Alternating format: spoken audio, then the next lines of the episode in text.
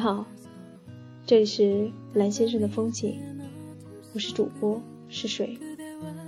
我在二零一五年十月二十日的法国向你问好。今晚我将要一起与你分享《小王子》。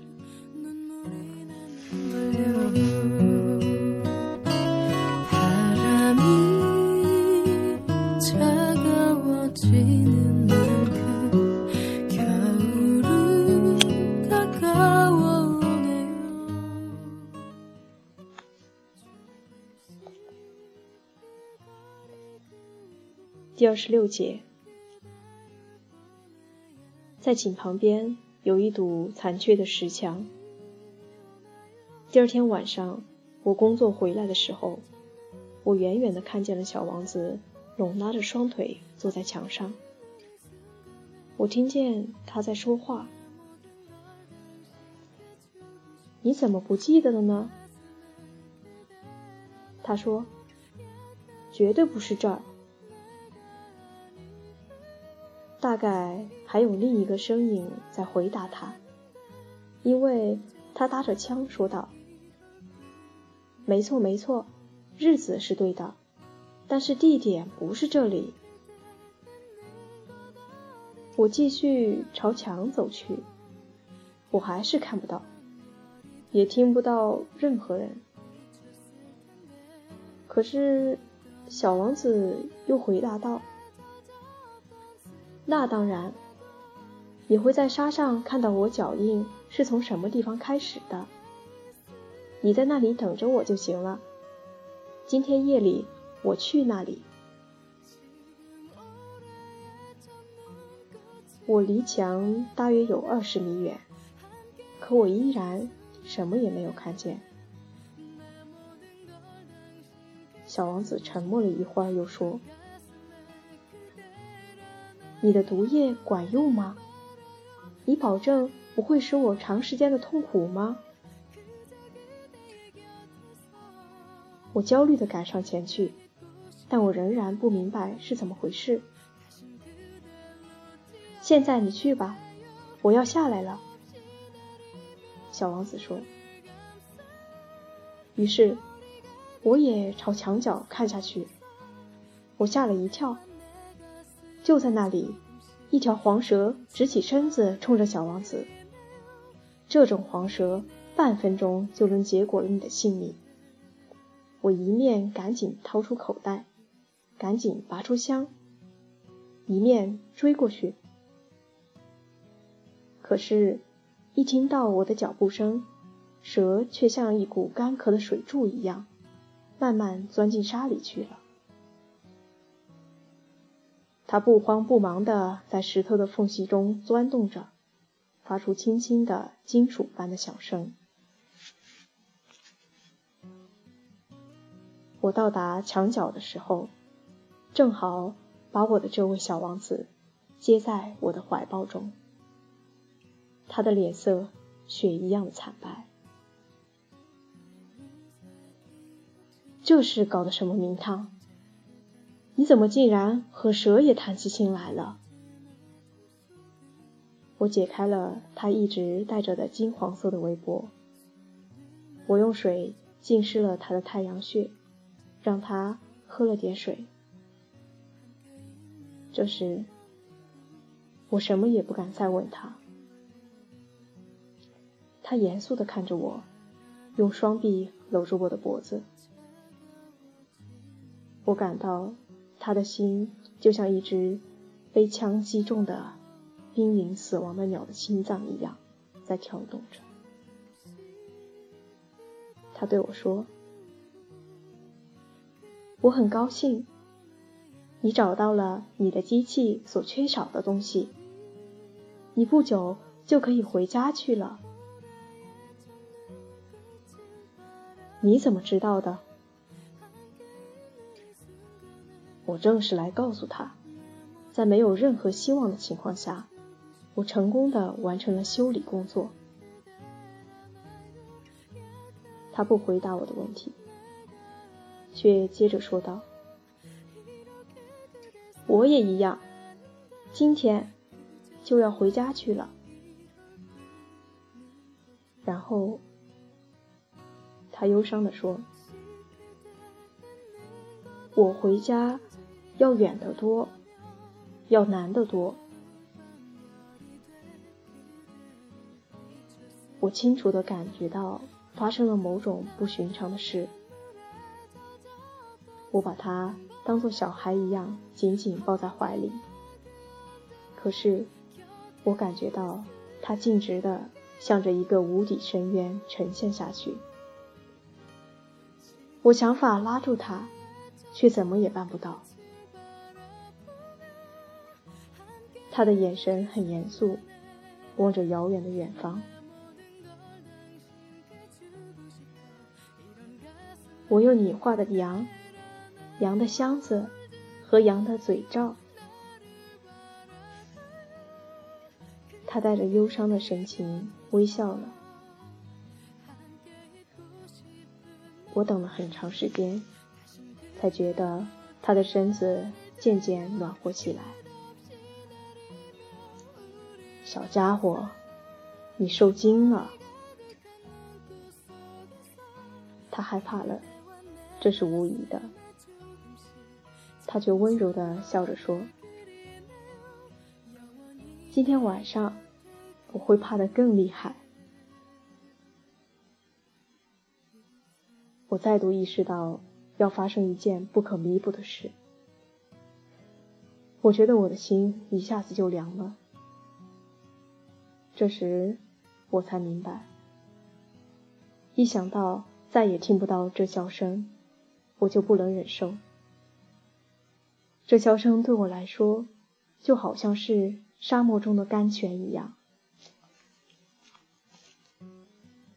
小家伙，我还想听你笑。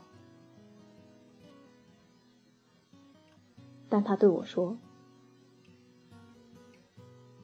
到今天夜里，正好是一年了。我的星球像正好处于我去年降落的那个地方的上空。”小家伙，这蛇的事，约会的事，还有星星，这全是一场噩梦吧？但他并不回答我的问题。他对我说：“重要的事是看不见的，当然。”这就像花一样，如果你爱上了一朵生长在一颗星星上的花，那么夜间你看着天空就感觉到甜蜜愉快。所有的星星上都像开着花。当然，这也就像水一样，由于那轱辘和绳子的缘故。你给我喝的水好像音乐一样，你还记得吗？这水非常好喝。嗯，当然。夜晚，你抬头望着星星。我的那颗太小了，我无法指给你看我的那颗星星是在哪里。这样倒更好。你可以认为我的那些星星就在这些星星之中，那么所有的星星你都会喜欢看的。这些星星都将成为你的朋友，而且我还要给你一件礼物。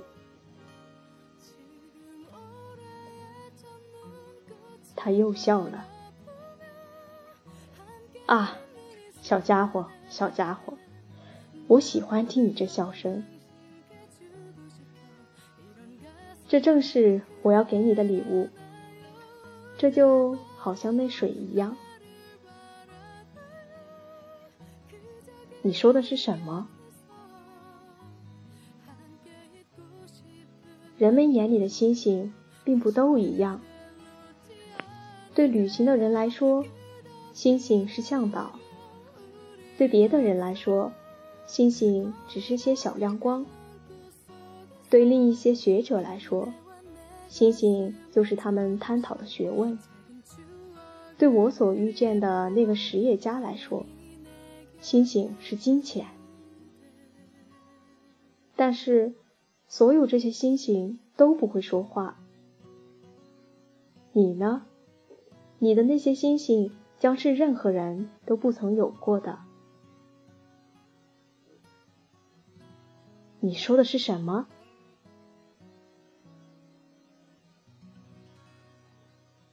夜晚，当你望着天空的时候，既然我就住在其中的一颗星星上，既然我在其中的一颗星星上笑着，那么对你来说，就好像所有的星星都在笑，那么你将看到的星星都是会笑的星星。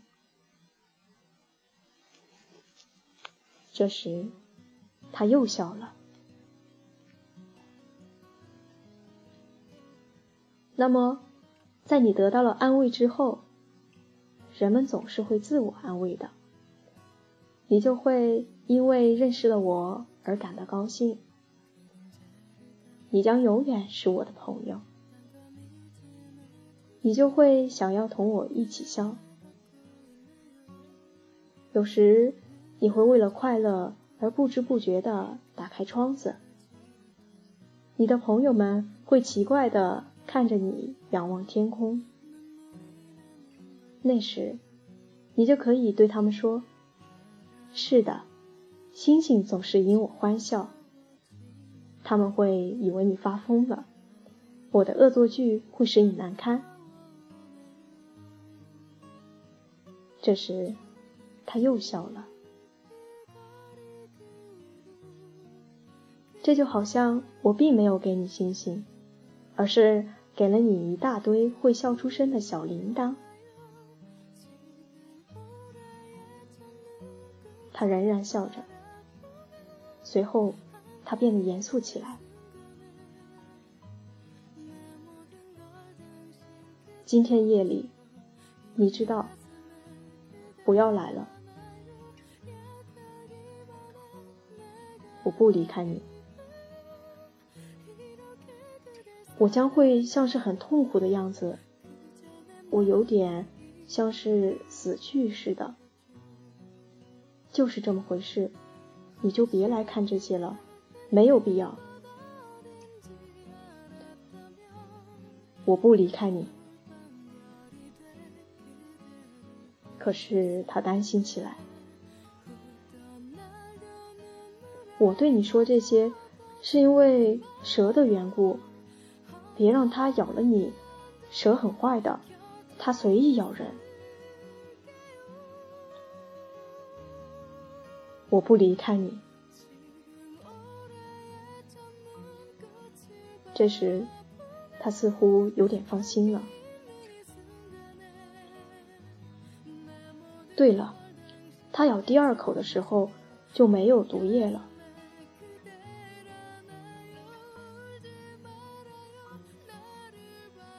这天夜里，我没有看到他启程。他不声不响的跑了。当我终于赶上他的时候，他坚定的快步走着。他只是对我说道：“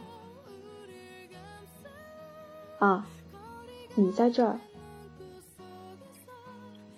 于是拉着我的手，但是他仍然很担心。你不该这样，你会难受的。我会像是死去的样子，但这不会是真的。我默默无言。你明白，路很远，我不能带着这副身躯走，它太重了。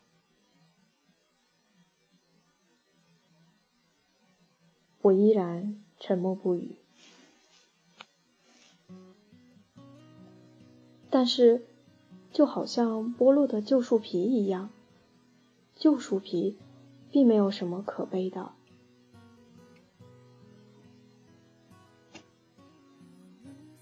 我还是沉默不语。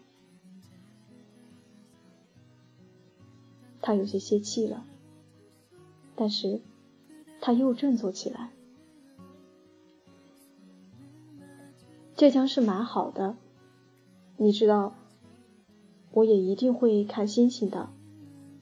所有的星星都将是带了有生锈的葫芦的井，所有的星星都会倒水给我喝。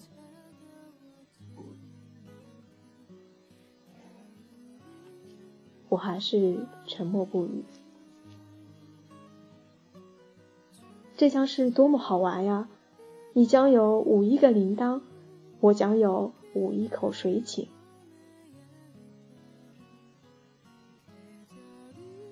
这时，他也沉默了，因为他在哭。就是这儿，让我自个儿走一步吧。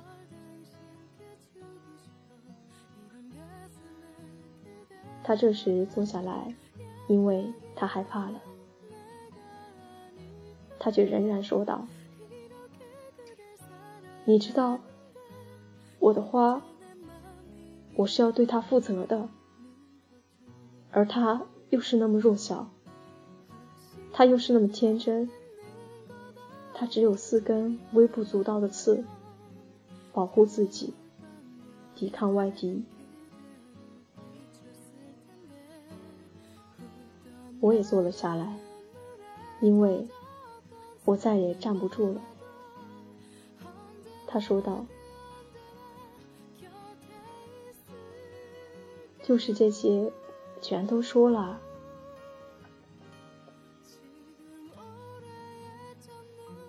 他犹豫了一下，然后站起来。他迈出了一步，而我却动弹不得。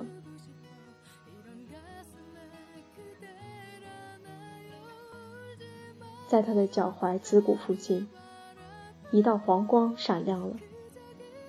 刹那间他一动不动了他没有叫喊他轻轻的像一棵树一样倒在地上。大概由于沙地的缘故连一声响也没有。